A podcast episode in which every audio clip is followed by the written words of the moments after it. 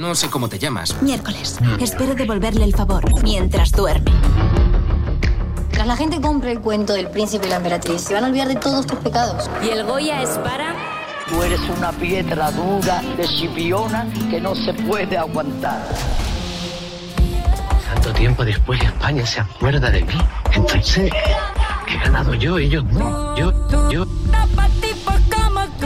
Me gusta viajar de incógnito. ¡Venga, en marcha! Fanáticos. Así se vive la cultura. Un podcast de FNAC.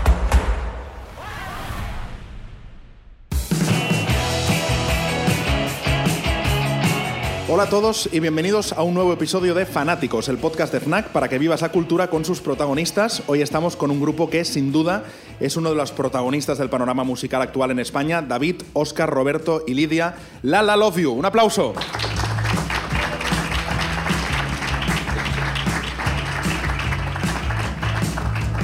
Bueno, ¿qué tal? ¿Cómo estáis? Pues muy bien, la verdad que con muchas ganas. Es un placer siempre venir a Barcelona y venir aquí a FNAC. Bueno, lo primero de todo, enhorabuena por el lanzamiento del, del disco de Blockbuster que, que acaba de salir. Tenemos que decir que el día que estamos grabando este podcast hace solamente un día que ha salido a la luz el disco. Y quiero preguntaros, pues eso, que cómo os sentís. Eh, ¿Nervios por el lanzamiento? ¿Cómo ha ido? ¿Mejor, peor que el anterior? Bueno, me- mejor que el anterior, porque el anterior el disco que sacamos hace mucho ya no me acuerdo. Entonces, pero vamos, muy contento, sí. La verdad que, que en el día y medio que lleva, pues eh, muchísima gente nos ha dado buen feedback, eh, así que no podemos estar más contentos. ¿Cómo, ¿Cómo se vive? Me gustaría saber cómo se vive como banda lo del, lo del sacar un disco, el proceso, ¿no? De quién lo vio primero, eh, hacéis una videollamada, os lo enseñáis, lo veis todos juntos. ¿Cómo, ¿Cómo se vive eso como banda? Porque muchas veces entrevisto solistas que es como que lo viven todo ellos, ¿no? Pero claro, aquí hay algo que compartir, ¿no? Sí, yo creo eso. la- las noticias enseguida las compartimos en- entre todos y el estreno lo hemos vivido juntos entre todos. Justo lo que dices tú, yo me acuerdo que nos dieron el. como hay como una prueba de impresión, ¿no? Como tiene un nombre técnico eso, ¿no? La del, la del vinilo, dices. Sí. es como el test pressing. El, el test Ah, pressing. test La prueba de claro, sí, sí. Dieron el te- Aquí el te- profesional. El test pressing y bueno, pues eso. Y ahora ya lo, ya lo pudimos tocar, era como ya tener nuestro hijo y hoy el lanzamiento ha sido el bautizo. Qué guay. Eh, decíais antes que, claro, en, dos, yo, en 2008 ¿no? empezáis con, con todo el tema, eh, vosotros, eh, vuestras primeras eh, publicaciones en Spotify son del 2008. Me gustaría saber cómo ha evolucionado la, la banda eh, en estos años hasta llegar hasta hoy. O sea, ¿cómo, ¿cómo habéis vivido vosotros el proceso? ¿Proceso duro? ¿También hubo una pandemia por en medio? No, porque fíjate, eso lo hablamos mucho en, en las entrevistas, que, que se suele ve- ver ¿no? De- desde fuera un poco, es como, oye, por fin os va bien, ¿no? Como si por fin eh, habéis conseguido un cierto, una cierta repercusión después de un arduo trabajo y muy, muy duro, ¿no? Que parece como que ha sido algo, un proceso desagradable. Nosotros no lo hemos vivido así, o sea, desde, desde el principio hemos disfrutado mucho de tener la banda, hemos disfrutado mucho de hacer canciones, de, de- de grabar canciones. Cada vez nos ha ido yendo mejor a nivel de, de repercusión, estamos muy, muy satisfechos, pero no es el resultado de un trabajo duro, siempre lo hemos vivido como, como un juguete y siempre nos lo hemos pasado muy bien. Y Que somos un poquito baguetes también. Ah, bueno, eso también influye. sí. Siempre lo hemos Claro, disfrutado. Ahora que os empieza a ir bien es como que mal, ¿no? Que no vaya tan bien, ¿no? Sí, lo de madrugar y tal. Para, Sí, lo o sea, peor. para venir hoy aquí me he levantado a las seis, ¿eh? Que lo sepáis. Uy, uy, esto del éxito, esto del éxito no es lo que contaban. No, no, no. Vaya mierda el rock and roll, ¿eh? Exacto. A mí me lo han vendido muy mal, ¿eh? Sí, ¿no? Sí, sí, no es real, no es real. Bueno, Lidia, tú has sido la última incorporación a la banda. Eh, me gustaría saber cómo lo has vivido tú y después preguntarles a ellos cómo han vivido esa, ¿no? esa incorporación a una banda que ya existe. Pues supongo que cuando entras a una banda que ya existe, que no, que no eres, digamos, fundadora, eh, claro, debes decir, hostia, que hay unas bromas internas, hay, un, ¿no? hay una dinámica que, que yo no conozco. Por suerte es gente tan maravillosa que obviamente hay ese tipo de, de cosas porque se generan a lo largo de los años y de, de las experiencias, pero son gente tan guay que en dos segundos ya, ya me sentía una más. O sea, no me ha pasado de tener que ir adaptándome como... No, es que desde el primer ensayo que hemos tenido me he sentido mm, parte, de, parte de la banda porque ellos también me lo han transmitido así, así que pues estoy súper, súper contenta, ilusionada y con muchísimas ganas de, de la gira, de, de todo. ¿Y vosotros en qué momento eh, pensáis, oye, necesitamos una voz femenina y cómo es el proceso? ¿no? ¿Cómo hacéis un casting? Eh, cuando veis a Lidia ya enseguida pensáis que es ella, ¿cómo fue? Pues íbamos a hacer, estuvimos a punto de hacer un casting, porque cuando Celia dejó la banda teníamos claro que queríamos que fuese una, una chica por mantener la- los, los coros Sí. femeninos, las, las voces femeninas. Y no sabíamos muy bien por dónde tirar y nos lo planteamos, hacer como si fuésemos Aurin o un casting este de boy band o girl band. Y fue Oscar, que, que es un, un cazatalentos aquí donde le veis, que, que propuso, se acordó de Lidia. No sé, Oscar, cómo, por qué te acordaste de ella, pero dijiste, se le encendió la bombilla y dijo, creo que tengo a alguien. A ver, Oscar, por alusiones. O sea, en realidad hacíamos como mucha conversación interna de cuál sería el perfil adecuado ¿no? para, para la banda. Y algo tan sencillo como que todos tirábamos de agenda, porque creo que lo más natural era dar con alguien que fuera de nuestro entorno o que ya conociéramos de, de- de algún modo. Claro. Eh, pues viendo un poco mm, la gente de mi entorno, eh, gente con la que he podido trabajar o, o gente con, que, que- que sabía que, que podía dar el perfil, me acordé de Lidia. Eh, conocía su trayectoria, la conocía como artista, sabía que era multiinstrumentista y le dije a los chicos, hostia, creo que puede dar el perfil perfecto. Y bueno, ¿verdad? Quedamos un día para comer con ella. Sí, sí, nu- nunca hubo más candidatas, porque en cuanto vimos a, a Lidia dijimos, ya está. O sea, ¿cómo escogisteis a Lidia? Me Porque planto, solo vino Lidia, ¿no? No, Solo no. me presenté yo. No, no, lo habéis interpretado justo al revés, pero era porque sabíamos que queríamos que fuese ella, era, solo faltaba que ella nos dijese que, que sí. Y obviamente les dije que sí. Y aquí estoy. Y aquí estás, madrugando un sábado. Madrugando, sí, exactamente. Y los que me quedan, pero yo encantada. Bueno, ¿y, y vosotros cómo vivís la incorporación de, de Lidia? Que eso también, claro, entiendo poco- que meter a una persona nueva ¿no? en una banda... Un poquito avergonzados, la verdad, porque Lidia toca bastante mejor que el resto, entonces, claro, llega el ensayo y... Mentira. De verdad. No, no, un mes y medio después y ya le preguntamos muchas veces, eh, oye, Lidia, esto en la canción cómo era, ¿sabes? Claro. En plan, canciones antiguas, ¿las ves bien o las quitamos, Sí. no? Oye, ¿esto qué nota era? Y ella, no, no, mira, es así y tal. O sea, que...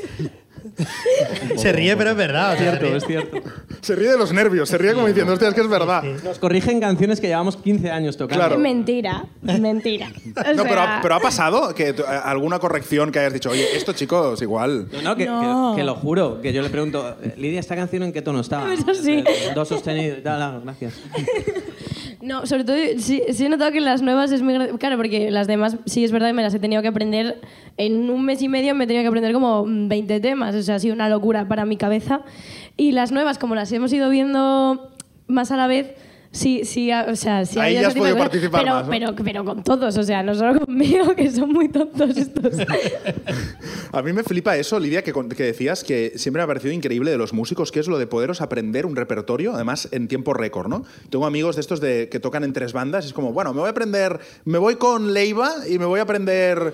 Y dices, pero ¿cómo, cómo os podéis aprender un repertorio en un mes? Pues tocando eh, siete horas al día, más o menos. O sea, pues al final tú sí tienes un objetivo y tienes encima un tiempo límite, porque en mi caso yo sabía que en eso, en máximo un mes o así, tenía que saberme todo el reper porque empezábamos a girar. Pues tienes que currártelo un huevo y, y sacar tiempo donde no lo hay y para adelante. Y se lo ha currado de locos. O sea, se lo ha currado de Hombre, locos. se ve, se ve, sí, se lo ha aprendido Qué todo, menos, desde qué luego que menos. sí. Lo ha hecho increíble. Me gusta ¿no? este mensaje y el que dábamos antes de que mucha gente a lo mejor, y ahora aquí hay mucho público, mucha gente que os admira, que viene a los conciertos, y que a lo mejor solo ve la parte de, ¿no? de la purpurina, de qué bonito, de, de triunfar, pero que detrás hay un montón de curro. Hay siete horas diarias de ensayo, vosotros entiendo que también, madrugones, giras. Discusiones, Discusiones, no claro. discutimos nosotros. Se Sí, toca ir a tía loca, la última vez fui yo, bueno, bueno. ¿Discutís mucho? Sí. Sí, sí, siempre decimos que La eh, la, sí. la La es una gritocracia y tiene, se hace lo que dice el que grita más. Ah, bueno, está bien, eso está muy O sea, bien.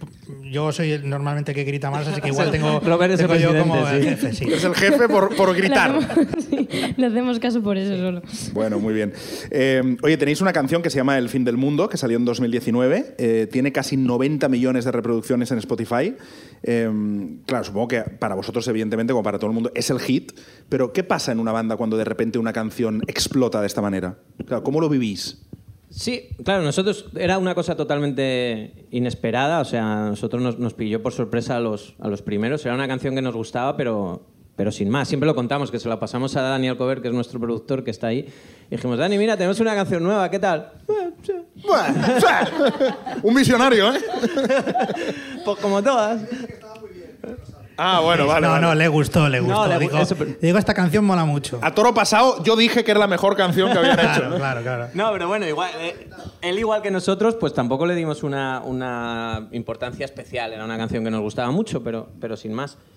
Y bueno, pues sí, creo que fue un punto de inflexión en la banda que nos permitió pues, profesionalizarnos y de repente tener más repercusión y, más oportunidades para que lo que viniese después se, se escuchase. O sea que le debemos mucho a esta canción. Es gracioso, ¿no? Lo de las canciones, porque al final eh, uno no, no tiene la fórmula del éxito, ¿no? Después, a lo mejor uno piensa, bueno, voy a hacer algo que más o menos tenga el mismo patrón y a lo mejor no funciona, o, otra cosa, perdón, totalmente diferente y, y- vuelve a funcionar, ¿no? Y, lo que decíais, después a todo pasado, como que mucha gente, ah, bueno, yo, yo ya veía, ¿no? Que esta canción era la que iba a funcionar y no, en realidad no, no se puede saber, ¿no? No hay una fórmula.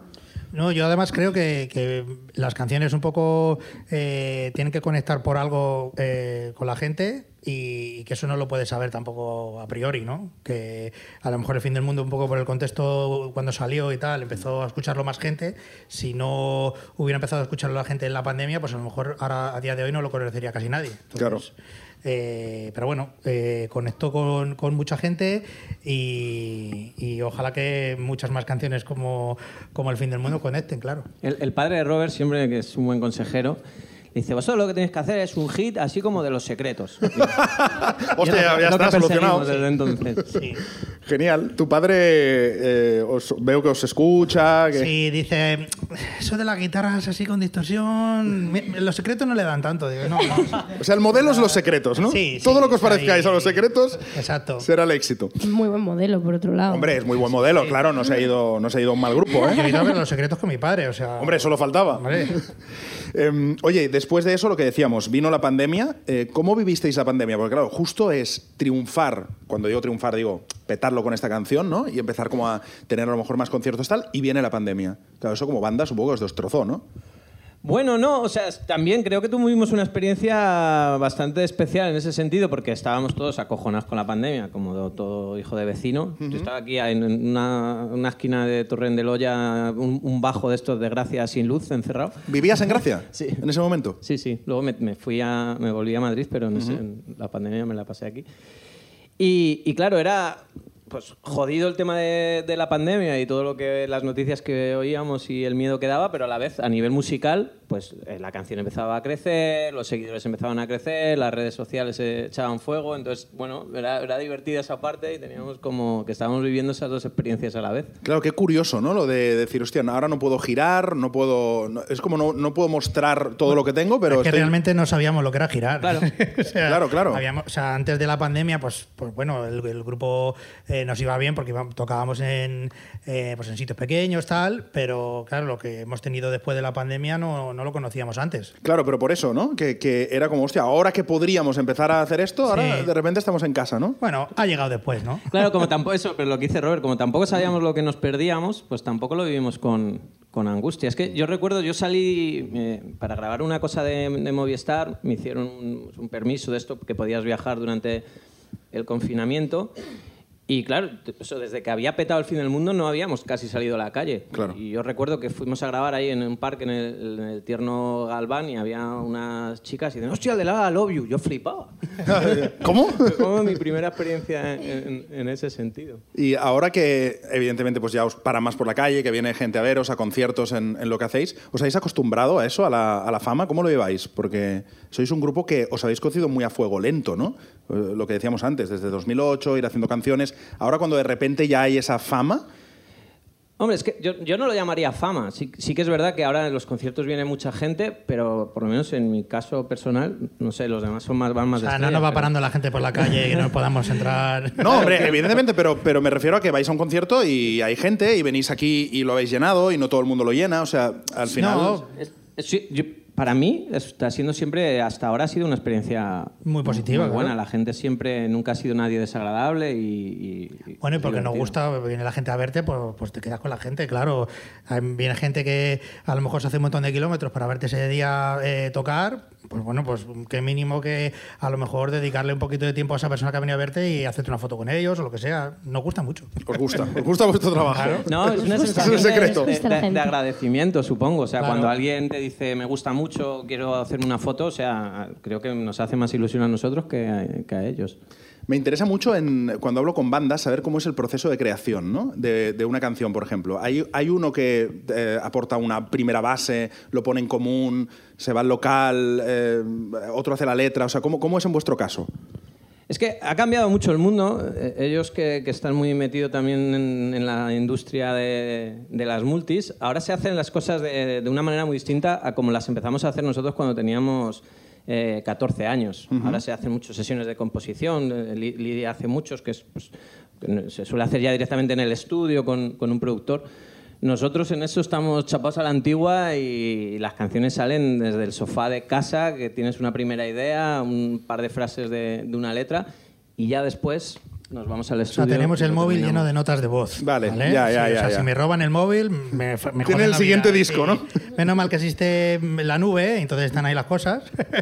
pero, pero sí, pues no sé, al final lo- el proceso es que se te ocurre una idea, mm, te lo grabas y luego vas a- al local y, y lo desarrollas un poquito, ¿no? Si os ocurre una idea, luego se la decís a Lidia, ¿no? Y Lidia la toca bien, ¿no? Exacto, Exacto, Oye. ¿cómo habría que tocar esto, no? Exacto, ¿cómo tocamos esto? Pero si he de decir a vuestro favor que hacéis unas. Porque ma- maquetan entre ambos las, Ajá. canciones, luego se las muestran a Dani, las ponemos en común, luego cada uno pues eh, arregla sus partes. Pero he de decir a su favor que hace unas demos que es que ya los cabrones suenan a disco. O sea, súper bien pensadas, tienen clarísimo cómo Oh. quieren el arreglo. O sea, la verdad es que tienen una visión como muy clara de, de la canción y, y las demos ya tienes una idea clarísima de hacia dónde va la canción y lo han hecho siempre muy bien. Pero lo, lo han hecho siempre muy bien desde que grabamos el disco de la pizza. O sea, yo recuerdo aquellas maquetas, tío, eran como, wow, eran preproducciones súper claras. Había que pasarlo a limpio. Sí, sí. No, son muy organizados para eso, ¿eh? No, pero es guay, ¿no? Después, a posteriori, también es ver las maquetas. Eso pasó que se hicieron, los- las de Estopa, por ejemplo, que se hicieron muy virales después y tal. Después escuchar las maquetas, ¿no? Los, cuando ya ha pasado después por, producción y tal, pero escuchar esos, esas primeras ideas también mola, ¿no? Después. Sí, Dani siempre nos dice que, que es verdad que es un síndrome que tienen todos los músicos, que es como la, la maquetitis, que tú haces la demo, la escuchas tantas veces, te acostumbras, que luego cuando lo grabas bien en el estudio... Dicen, no suena igual. Claro, te pasa, la- o sea, está objetivamente mejor, pero no te gusta. No te gusta. te gusta Luego te acostumbras y cuando vuelves a escuchar la demo dices, pero si la demo era una mierda. Claro. Pero necesitas como reeducar el, el de, oído. De hecho, yo recientemente he escuchado las demos del fin del mundo porque estuve borrando cosas de email, que lo tenía Sí. lleno, y dije, hostia, vaya, vaya mierda. Vaya lo que hicimos. Menos mal que nos Sí, lo arregló, sí. ¿no? Sí, sí. Menos mal que nos lo arreglaron. Eh, oye, también tenéis un montón de, de colaboraciones con Su, con Arcano, con Nena da Conte, con 21, Solea Morente en, en este último eh, disco. Eh, no os voy a preguntar con quién os quedáis, porque esa pregunta es imposible, pero sí que seguro que hay alguna que habéis dicho, oye, pues mira, era un, era un hito, o la hemos disfrutado, o hay alguna anécdota concreta con esa colaboración. Ah, no, iba a decir el, el tópico de, de todos, pero es que es verdad que han sido experiencias muy distintas. Y para nosotros lo del tema de las colaboraciones, que, que es una cosa que, que- que es bastante reciente, no lo habíamos hecho mucho hasta ahora, nos hemos abonado porque siempre es una forma de, de aprender a, a mirar la música, a entender la música o construirla de, de maneras muy, muy distintas. Y con cada artista lo curioso es que ha sido muy distinto. O sea, por ejemplo, trabajar con... eh, trabajar suena demasiado. Grabar. claro. ¿Trabajar? No, no, darle, trabajar darle no. demasiada importancia. No, grabar con, pues con, con Soleá, que tiene, bueno, pues en la sangre tiene la música, la, la rumba, el flamenco, pues era una experiencia curiosa, porque veías su manera de hacer las cosas como muy intuitiva, muy poco ordenadas. Con Samurai, por ejemplo, que es que es súper joven, pues que venía de esta manera también muy distinta de, de componer, todo como muy, muy inmediato. Bueno, pues han sido como Sí, un con ella flipamos, continuo. flipamos muchísimo en el estudio, porque de repente mm, la escuchabas cantar ahí al otro lado del cristal y dices, hostia, ¿cómo canta esta tía? Sí, sí, ¿no? Y además, o sea, le, le tenía que repetir eh, las tomas, ¿no? Para doblarlas y tal. Improvisaba una cosa que, que le salía, decíamos, ha sido de chiripa, eh, lo tenía que volver a repetir y lo repetía. Exactamente igual, ¿no? Exactamente Dice, ah, pues no sé un chiripamos, ¿no? pues parece que sabe cantar. Pero un, un dominio y bueno, pues eso, fíjate, lo- pues lo- el, el ejemplo que acabo de poner, a Soleá era como que se dejaba fluir, en cambio Samurai pues tiene un dominio y una técnica perfecta y ha sido muy bonito y muy divertido poder ver que, que cada persona llegaba al mismo punto a una canción, pero desde posiciones muy distintas. ¿Y a vosotros qué, qué cultura os gusta consumir? ¿Qué, qué os gusta? ¿Qué grupos? O no sé si también veis series, si os gusta leer, si no. Bueno, el más melómano es Oscar. Sí, Aprendemos Oscar es mucho de él. increíble. Bueno, yo creo que un poco todos, pero, pero en realidad somos como bastante eclécticos, ¿no? O sea, n- nos ha gustado el pop desde siempre, el, el punk rock americano, que es con lo que hemos crecido, pero disfrutamos con las nuevas tendencias, los nuevos, la, nueva, la nueva ola del pop de acá. O sea, es que en realidad somos como de muy oídos abiertos. De hecho. Oscar, tú le ves con, con la estética punky que tiene y luego va con el coche petando ahí a Morat a tope. O... a tope, a tope. Ana Mena, ¿eh? Y que- Ana nadie, Mena. nadie lo diría, ¿eh? No, Cali y no, el Dandy. Sí, pero es verdad que Es una realidad. lo que más, Cali lo- el somos Dandy. todos muy eclécticos, pero Oscar especialmente. Me gusta muchísimo. Sí, a mí. No sé, yo es que creo. yo- bueno, te os voy a contar mi vida, pero que no va, Bueno, no para va- eso, para eso estás aquí. no os va a interesar. Eh, yo crecí escuchando el, um, a las boy bands y, y- y las girl bands y todo esto, o sea, como muy de pequeñito. Eh, yo le cogía la super pop a mi hermana y los pósters que ella no quería de los Backstreet Boys o de las Spice Girls los ponía yo en mi habitación. Luego mi hermana se echó un novio rockero y, y me enseñó Green Day. Entonces ahí me explotó la cabeza Vale. y, y me dio una cinta de Green Day de Offspring y Y se ya. le ha quedado verde la cabeza. Ya está, hasta, Se y ahora. Eh, ah, entonces, como que siempre he crecido con el pop y, y con el rock y, y con todo. O sea, como que eh, no lo he perdido jamás. Y, y- y tampoco lo siento como que sea un, un guilty pleasure de esto, de esto que dicen. eh, porque o sea, la música está para disfrutarla y, no, no tengo como ningún Claro, no hay de primera decir y de segunda, ¿no? va- no, ni muchísimo menos. O sea, me encanta Britney Spears y me encanta Slayer. O sea, todo a la vez. Joder. O sea, todo ¿Y tú, bien. Lidia? Yo sí que es verdad que, o sea, yo por ejemplo tengo la suerte de haberme criado con, con un padre, una madre también, pero sobre todo mi padre, que me ha inculcado una cultura musical súper amplia, que obviamente luego yo, bueno, pues he investigado, he hecho tal, pero sí que me, me hace como mucha ilusión que se nota mucho con ellos, que aunque sí nos llevamos unos años... eh, y poquitos. No, no, no. bueno, pero me entendéis. pero eso, pertenecemos como un poco, sí, a generaciones distintas, sobre todo ahora con lo rápido que, que cambian todos, todas las modas, todo lo que se lleva ahora, todo lo que se escucha tal. Y sí que tengo unas referencias que siento que son muy comunes a las suyas también. Eh, y- pero me pasa muchísimo como a Oscar. O sea, yo tengo, yo soy la mayor fan de Bad Bunny que te vas a echar a, a la cara, pero luego me flipa eh, Rush. O sea, ¿sabes? Tengo un millón de, de referencias y creo que eso es súper, súper importante en cualquier persona que haga música hoy en día, hagas lo que hagas. Bueno, y, y aunque no hagas música, ¿no? Creo que es sano, ¿no? Que- También. Que, te puedes despertar con, no sé, con música clásica y por la noche vayas a ver un concierto heavy. Bueno, hay gente que dice que eso de yo escucho un poquito de todo, mal. Mal, mal, mal, ¿no? Eso es que no profundizan. Hombre, siempre tienes preferencias. Claro. Pero No, pero es verdad, y yo creo que el mundo está yendo, o sea, la gente más, más joven es más tolerante y se está abriendo mucho más que, que generaciones atrás. O sea, cuando yo era adolescente tenías como que elegir un poco Claro. tribu. ¿Cuál ¿no? es tu bando? Exacto. Exacto. Sí. Si te gustaba una cosa, para, eh, para definirte tenías que, que Sí, rechazar otras. ofender a la otra, ¿no? Incluso no- dentro del mismo estilo. O sea, si te gustaba Oasis, no te podía gustar Blur. Era como- Exacto. Muy fuerte. Pero bueno, ¿no? Sí, sí, es verdad. Es verdad que era muy de equipos, ¿no? Y, Sí. y ahora es, co- es como que todo es más, más abierto y que no, no importa, ¿no? A lo mejor, incluso, como decía él, de llevar una estética, pero que te guste toda la música y no, no tener que solo eh, enfocarte en eso, ¿no? Sí, yo, yo porque he crecido así, pero siento que el mundo del streaming ha abierto mucho a que las nuevas generaciones y que el asunto de las tribus, de las tribus urbanas se haya un poco disipado.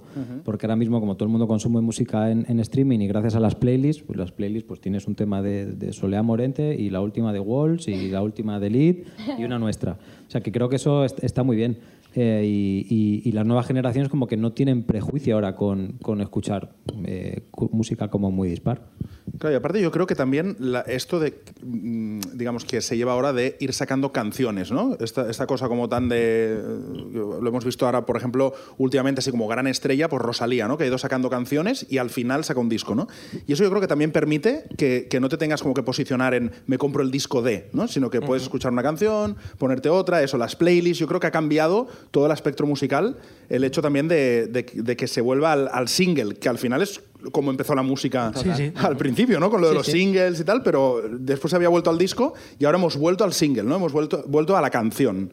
Total, total. Sí, no solo al single, sino a la playlist, que es más loco todavía, ¿no? Porque de repente mucha gente se, se escucha una playlist que, que te lo dice un algoritmo, pero que mm, encaja eh, en tus gustos y a lo mejor no saben ni qué, grupos son, pero sabes que eso te gusta. Exacto. Y, y yo creo que eso, pues, pues es lo que decía Oscar, al final contribuye un poco a que, mm, a que la cosa que había antes de, de- de tribus urbanas y tal se, dil- se diluye un poco porque al final tú estás escuchando algo que te gusta, aunque no necesariamente sea todo lo mismo, ¿no? Totalmente. El otro día no sé quién entrevistaba que me decía, yo ya no sé qué directores me gustan, ¿no? De- con, con la entrada de Netflix, antes era, yo soy muy de Barton o yo soy muy... Pero ahora te gusta una serie, no sabes ni quién la dirige, ¿no? Está, está allí. Cierto, claro. Y encima las, las series, como tienen varios directores, ¿no? Claro, exacto. Incluso pueden tener un varios. nivel- un nivel de calidad mejor a veces que, que el cine, que eso antes tampoco que antes no pasaba. Pues, pues ahora eso es la, la figura del autor se ha difuminado un poco. Oye, ¿y cómo lleváis con las redes sociales? No, luego le preguntaré a Lidia, porque como es de otra generación, a lo mejor es diferente. Ella es más TikTok, no lo sé. No lo sé. Pero, ¿cómo lleváis con las redes? ¿Lo lleváis vosotros? ¿Os, gu- os gusta? ¿Lo disfrutáis? Lo llevamos regular, no te voy a engañar. o Me lo imaginaba, ¿eh? No sé por o sea, int- Intentamos ocuparnos nosotros, pero no se nos da muy bien. Pero bueno, hacemos lo que podemos. David le está dando mucha caña ahora, porque claro, al lanzamiento del disco pues hay que darle. No, no, claro. A ver, es que es una esclavitud. ¿eh? Yo, yo flipo con la gente que se dedica a ello, los influencers que se pasan horas. De verdad, o sea, es que es, una autoexplotación. Por ejemplo, una de las experiencias que tuvimos con René, eh, la artista mexicana con la que tenemos la colaboración, ella es súper potente en, en TikTok y entiende la música muy ya enfocada a las redes sociales. ¿Sabe? Cada cosa que hace ya piensa en cómo lo va a comunicar. Claro, en que las haya un baile sociales. para eso, ¿no? En que haya un tren, en que... Sí, o estábamos, o estábamos grabando el videoclip y para nosotros el, la- la- el fin de ese rodaje es el videoclip. Pues ella ya tiene muy claro que tiene que tener muchos clips del rodaje, no sé qué. Ah, claro. Y yo pensaba, es que esto qué cansado es. Sí, de hecho, o sea, ella lo tenía como muy claro cuando hicimos la colaboración con ella, pues era una artista emergente en México y ahora es como una superestrella. Por- De repente Y gracias a las redes sociales. Y, y- y ella lo tenía muy claro, que, que tenía que ir como por ahí, por el TikTok, y así ha conseguido que, que su música la escuche todo México. A mí Bueno, lo- en, en toda Latinoamérica, sí, ¿no? Sí, sí. A mí lo que me flipa de esto de, de TikTok y tal eh, es ver como canciones súper antiguas, de repente, por, porque alguien las pone y hace un baile o hace un no sé qué, se vuelven a poner de moda. Ahora hay una de Luis Miguel, Luis Miguel, que de repente es como, pero si esta canción tiene 40 Sí, años. total. Pero ahí está, de repente es como la canción de moda, ¿no? Es, es como muy loco, ¿no? Son como modas que además, tan como vienen, se van, porque después al cabo de eh, 15 días, pues viene otra canción y, y Sí, la sí. pisa, ¿no? Y, y difícil de provocar también, ¿no? Supongo que es un fenómeno que, que la gente no se...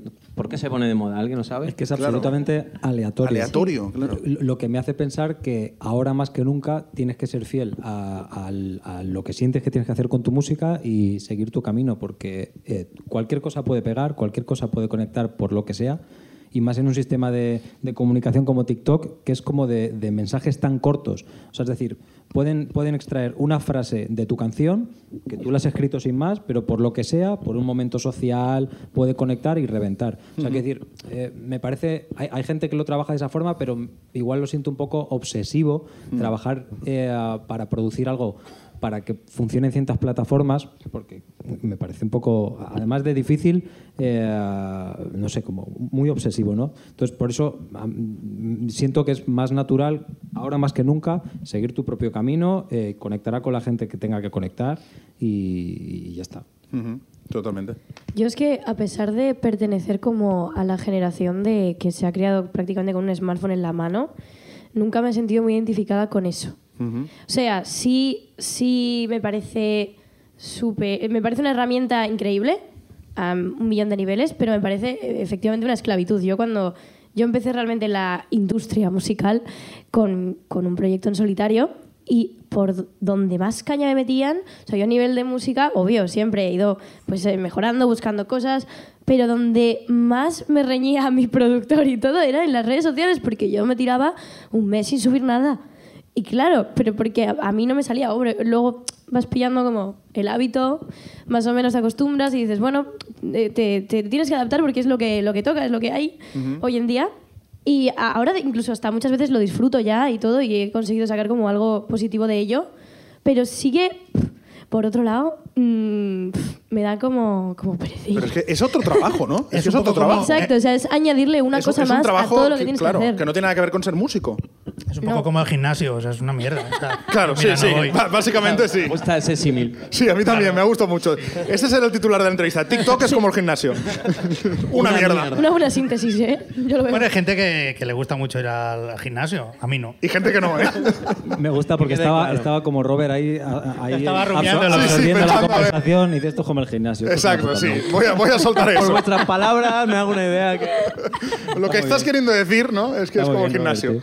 Robert. Oye, ahora viene, viene veranito, vienen los festivales. Eh, ¿Tenéis ganas de festival? El otro día hablábamos con las, con las ginebras, nos decían que les gustaban más sus conciertos que ir a un festival, ¿no? ¿Vosotros os gusta más concierto propio, festival? Yo creo que las dos cosas tienen, tienen su, su rollo. Yo como público, fíjate que sí que me suelo preferir ir a ver el concierto propio y si puede ser en, sala mediana, pequeña, como que la experiencia es más intensa. Pero como banda me gustan las dos cosas, ¿no? Porque de repente también tocar, yo sé, en el, en el FIP, como tocamos el año pasado, que hay más gente allí que en la guerra. O sea, es no, una, pre- una presión de mi padre. Te iba a decir o sea, eso. además- Ahí se nota la no- generación, ¿no? Exacto, o sea, Sí, te iba a sí, decir sí. que luego nos llevamos un poco esa línea, que está guapa. No, además, eh, o sea, la experiencia de tocar en un festival para nosotros es muy diferente, porque eh, va todo como muchísimo más rápido, venga, pa, pa, pa, pa. Y, y luego de repente, pues eh, la gente eh, no ha venido a verte solo a ti. Entonces, te puede ir bien o te puede ir mal, ¿no? Es como, bueno, hemos venido a ver los que tocan después de ti. Bueno, te puede tocar, pero. Sí, pero la no gente sé. está en un mood muy festivo, ¿no? La gente que va a un festival, pues es un fin de semana de diversión con los colegas siempre. A mí me parece que es un ambiente cojonudo para, para tocar. Claro, es verdad que hay ese riesgo, ¿no? De, a quién habrán venido a ver, pero que ta- también es verdad que yo creo que no van a ver a nadie en concreto, ¿no? Que al final vas al festival y vas a disfrutar, ¿no? Sí, sí, pero eso, pero al final, como tú con los que más interactúas es con las primeras filas, que son los que sí que han venido a verte, los que cantan la, la canción, pues bueno, eso ya sie- siempre se genera, ¿no? En casi todos los festivales siempre se nos ha generado muy buen ambiente. Y, y que ahora los festivales se han convertido en, en un plan casi como de salir.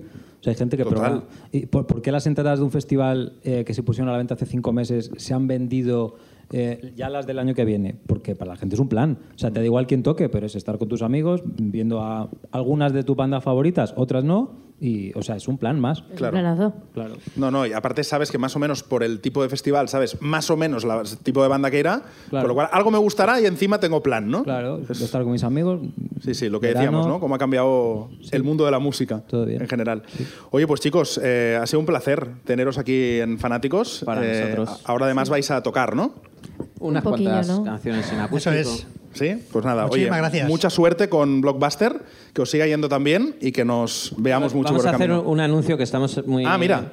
Es eh, primicia, porque lo vamos a anunciar el martes, pero como somos unos Es chivatos... que es un poquito boca chancla, David, pero bueno. Bueno, pues adelante, adelante, No, dilo es que aquí. estoy muy nervioso con este tema, pero va- vamos a tocar, vamos a hacer como un fin de gira muy loco. Hemos alquilado el Within en Madrid, el Palacio de los Deportes. Wow.